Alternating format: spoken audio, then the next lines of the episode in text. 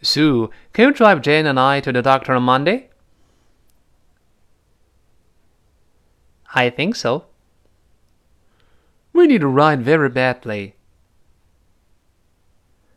Are you sure you'll be able to help out? Sure. I will mark it on my calendar so I don't forget. Thanks. You're a good friend. You can always count on me when you need help.